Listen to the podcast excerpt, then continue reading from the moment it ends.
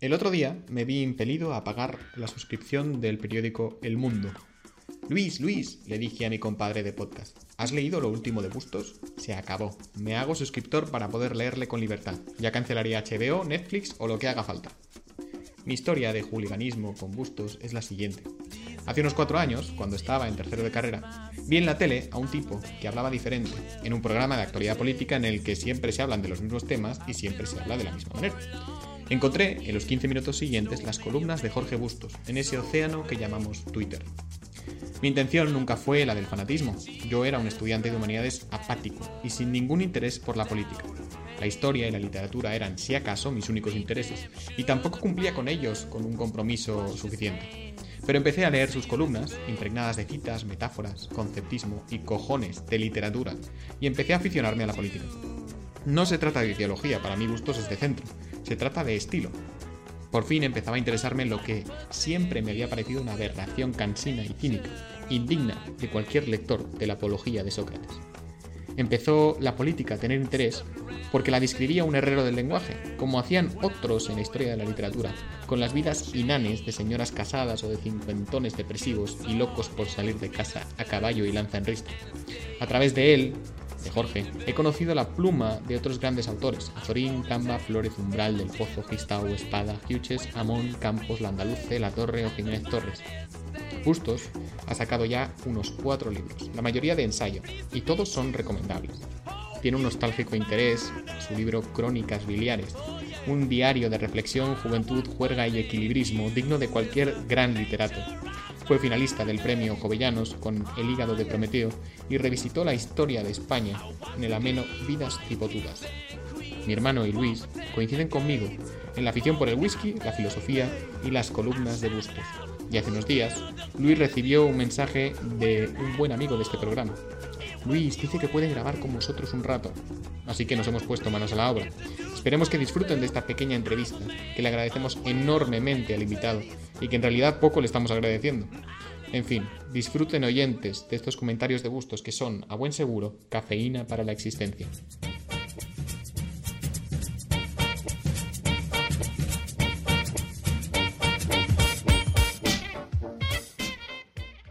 Estamos aquí con Jaime. ¿Qué tal, Jaime? ¿Cómo estás? Hola, ¿qué tal?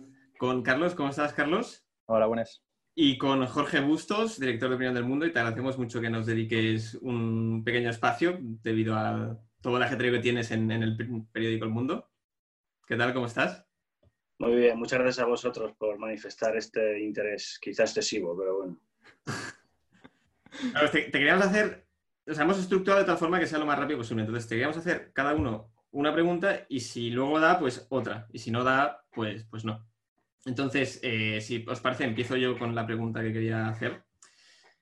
La pandemia llega en una crisis de confianza al periódico tradicional y para colmo las fuentes oficiales están mutando en un elemento de propaganda en vez de información. Los ciudadanos estamos bombardeados constantemente con bulos, que entiendo que son los antiguos rumores, y propaganda. Entonces, pienso como referente en la gestión que hizo la BBC sobre la verdad en la Segunda Guerra Mundial como paradigma en que nos podríamos centrar para, para solucionar esto, pero vivimos en una sociedad que ha cambiado la configuración, ¿no? Porque vivimos en la época de la posverdad. Entonces, ¿cómo se soluciona este problema que tenemos hoy en día en la información que vivís vosotros día a día?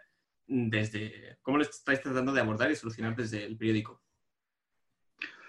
Bueno, lo que vivimos no es, muy distinto de lo que vive cualquier periodista eh, enfrentado al poder en cualquier época de la, historia. El poder mmm, siempre va a intentar colocar su mensaje, su propaganda, su publicidad de su propia, de su propia gestión y el periodismo como contrapoder siempre va a intentar desenmascarar lo que haya de mentira en esa propaganda.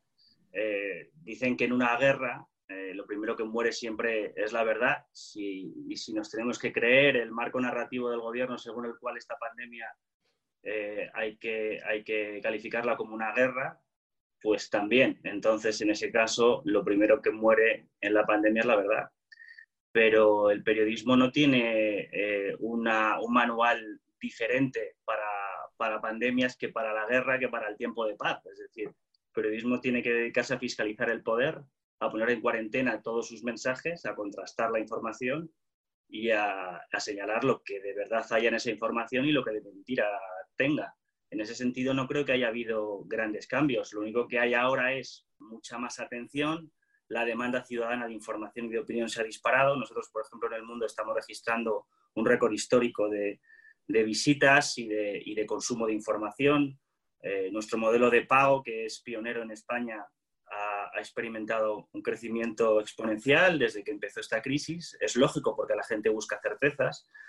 Incluso en nuestro caso está dispuesto a pagar por ellas, lo cual nos, mete una presión benéfica, creo yo, y un estímulo añadido porque tenemos que estar a la altura de nuestros lectores, porque se fían de nosotros y pagan para leer nuestra, información y nuestra opinión. Y en ese sentido estamos eh, sometidos a, una presión excepcional, pero al mismo tiempo muy, estimulante, porque sabemos que hay mucha gente al otro lado, más que nunca, que desea informarse a través de nosotros para discriminar lo que haya de cierto, lo que haya de falso en la información que lanza el gobierno a los ciudadanos. Nosotros somos la aduana de esa información y digamos que, llevamos a nuestros lectores el destilado del mensaje oficial cribado por, profesionales de la información y de la verdad. Yo al, eh, al, hilo de lo que estás diciendo, porque yo alguna vez te he leído que, has criticado en el pasado, ¿eh? la posición esta de un periodismo que tú defines como sacerdotal, de, mm, bueno, del, eh, querer verificarlo todo, y la pregunta es, en esta crisis, ¿Has modificado esa perspectiva de ese periodismo o, no? Sí, yo, yo, veréis, yo estudié filología, filología clásica y, literatura en la Complutense. No soy periodista de, digamos, de titulación.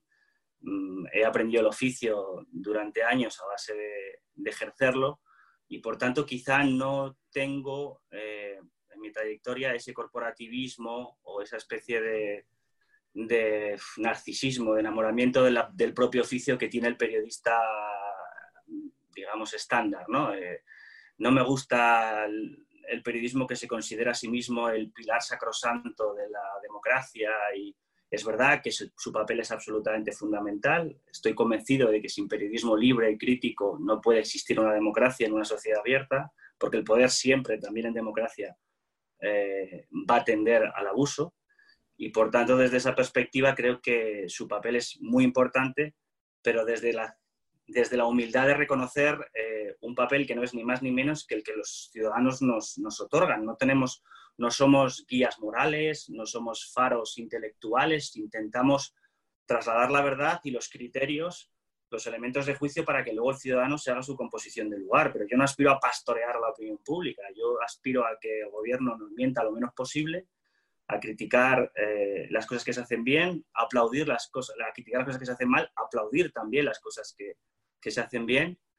Y desde ese punto de vista, mi, mi, criterio respecto de mi propio oficio no ha cambiado. Seguimos, sigo pensando lo mismo sin subirme al púlpito y sin tampoco participar de este nuevo populismo que considera que el periodismo está absolutamente vendido a oscuros intereses eh, económicos, empresariales o políticos eh, y que que le, impiden contar la verdad. Creo que el periódico El Mundo, en nuestro caso, tenemos la enorme ventaja de ser el periódico más libre de España, por muchas razones, no solo por la calidad de su redacción, sino por, el, por la composición incluso de su accionariado, que al estar básicamente ser capital eh, extranjero, italiano, nos permite una enorme libertad que otros medios no tienen en España, puesto que tienen intereses eh, aquí también. Esa ha sido siempre la gran ventaja del periódico El Mundo que se atreve a decir cosas a izquierda y derecha que no suelen hacer los periódicos que tienen una dependencia mayor de los intereses locales. En ese sentido, trabajar en el mundo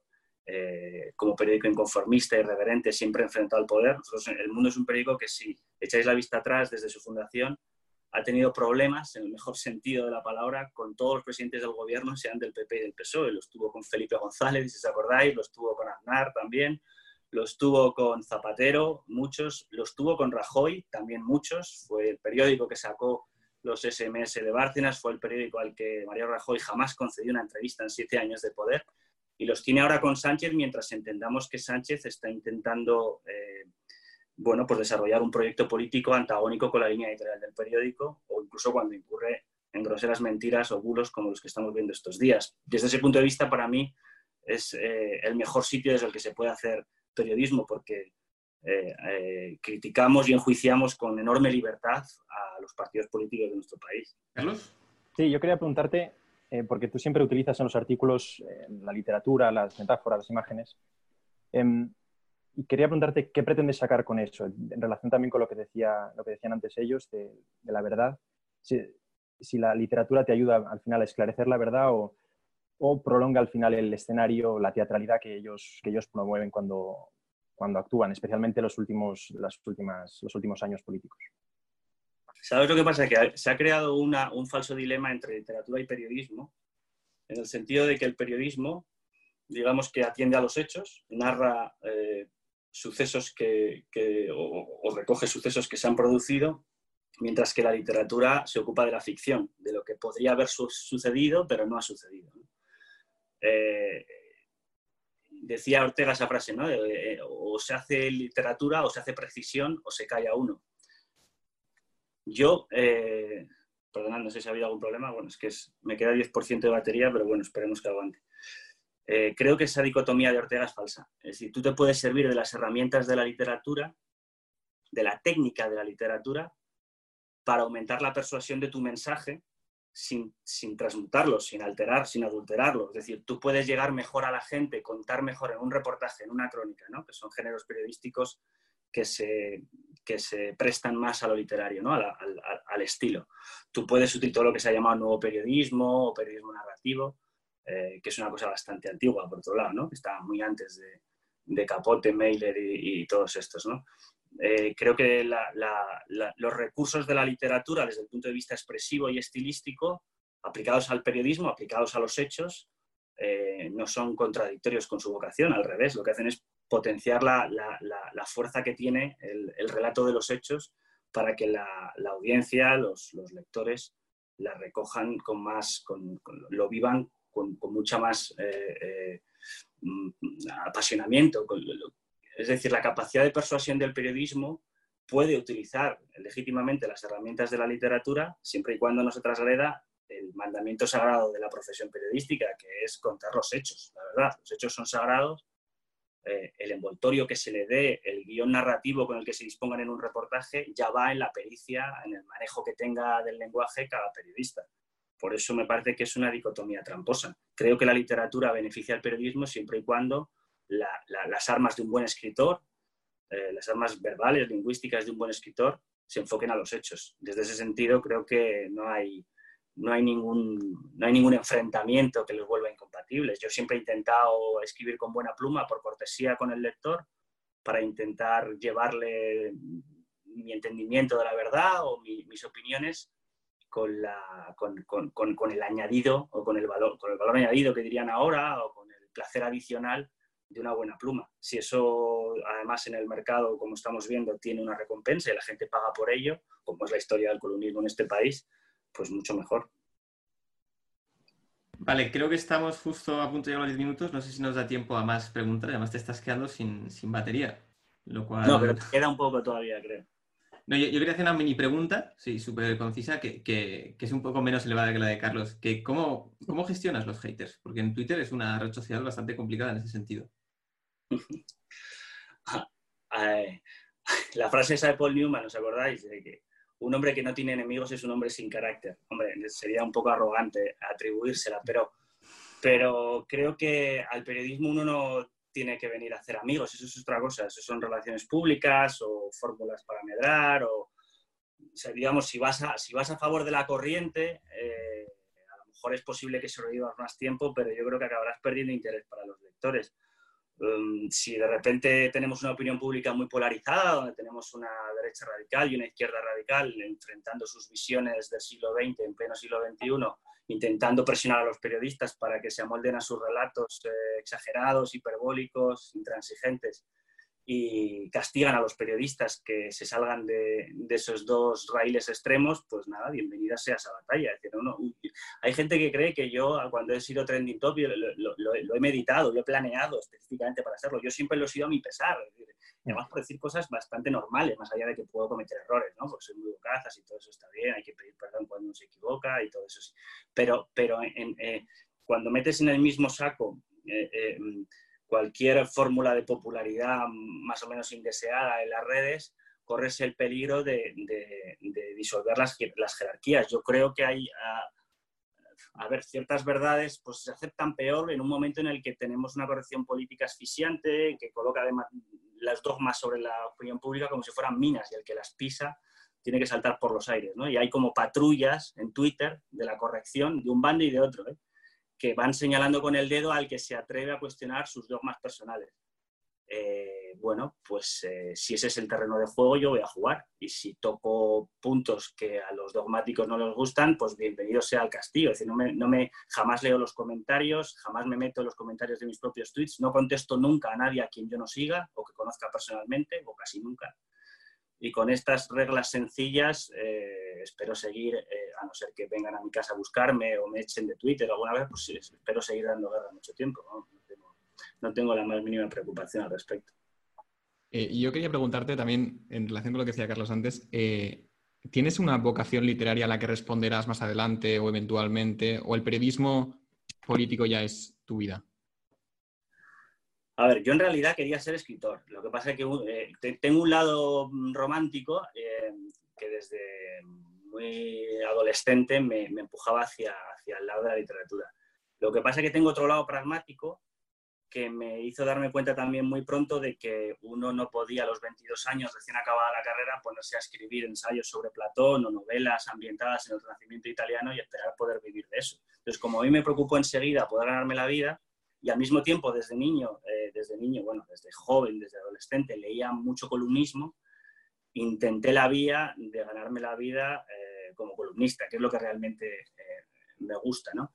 Em, y bueno, esa es la manera, eh, el, vértice entre lo literario y lo periodístico se encuentran en el columnismo y esa ha sido la manera, yo creo, de conciliar las dos vocaciones. Ahora, bien es verdad que en tiempos donde la política ofrece pocas ocasiones al lucimiento, por el propio nivel de la política, eh, al lucimiento literario, pues a veces os confesaré que tengo cierto hartazgo de, mi propio papel, porque los debates a veces son muy poco inspiradores, eh, uno a veces se pregunta si merece la pena estar eh, eh, al cabo de la calle de cada polémica del día o, escribiendo sobre personajes políticos de una talla olvidable como los que tenemos hoy, pero y, doy por hecho que sí, que en el futuro podré retirarme de esta primera línea del periodismo en la que estoy ahora para poder tener tiempo para desarrollar alguna obra más literaria. Tengo cuatro libros publicados, va a salir uno en los próximos meses, se ha retrasado por, por, la, por la, pandemia, pero va a salir otro libro, eh, eh, si Dios quiere, a principios del año que viene.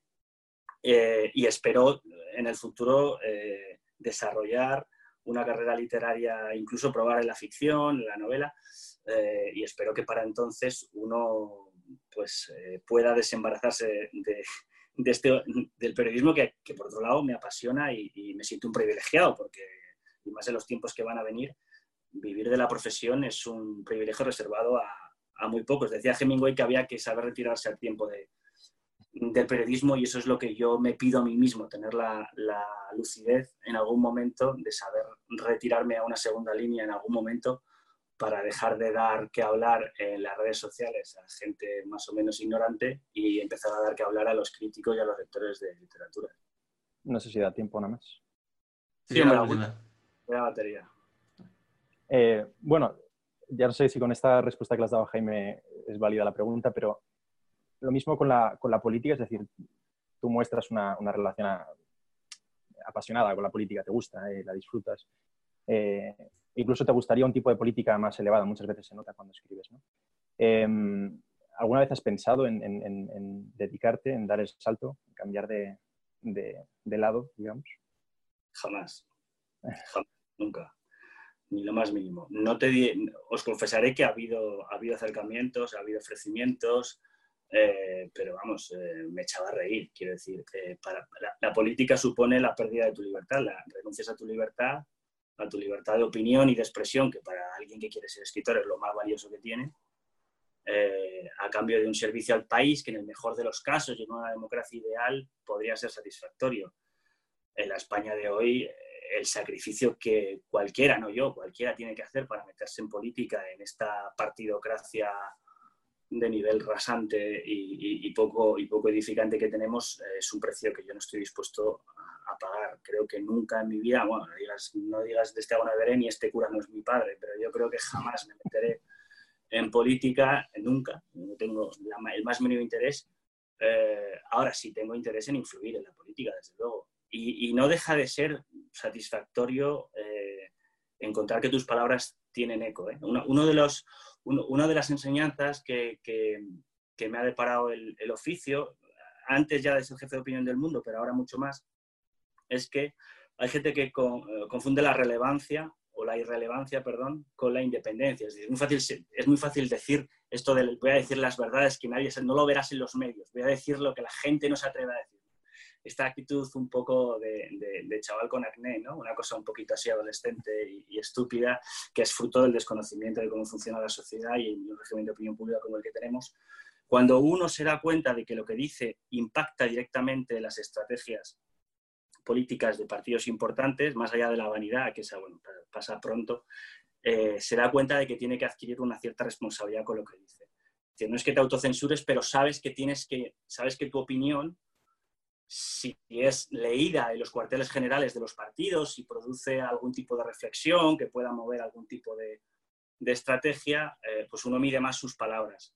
Y en el sentido de que intenta influir para bien, para lo que uno entiende que debe ser pues, un, programa, reformista para España, que mejore las cosas, pequeñas cosas, no, no, no, tampoco un idealismo aquí desatado, ¿no? Pero, pero bueno, eso, uno es consciente de, esa, de que tiene esos ojos puestos eh, sobre, sobre uno cuando, cuando coge el teclado y, procura actuar en consecuencia sin tampoco coartar su, expresividad, porque entonces tampoco nos volveríamos, nos volveríamos aburridos y superfluos. Entonces yo eh, eh, en esa etapa también la, he cubierto. Eh, gracias a Dios mis columnas se leen, las disfruta el público, que es lo que más me importa, pero también las leen eh, pues, eh, magistrados del Supremo y economistas y empresarios y políticos y en ese sentido uno se da cuenta de que es, forma parte de la, es una pieza en, el régimen de opinión pública español y tiene que intentar estar a la altura, no puedes decir lo primero que se te ocurra. Es muy fácil ir de tuitero indómito, ¿no? Yo también lo he sido,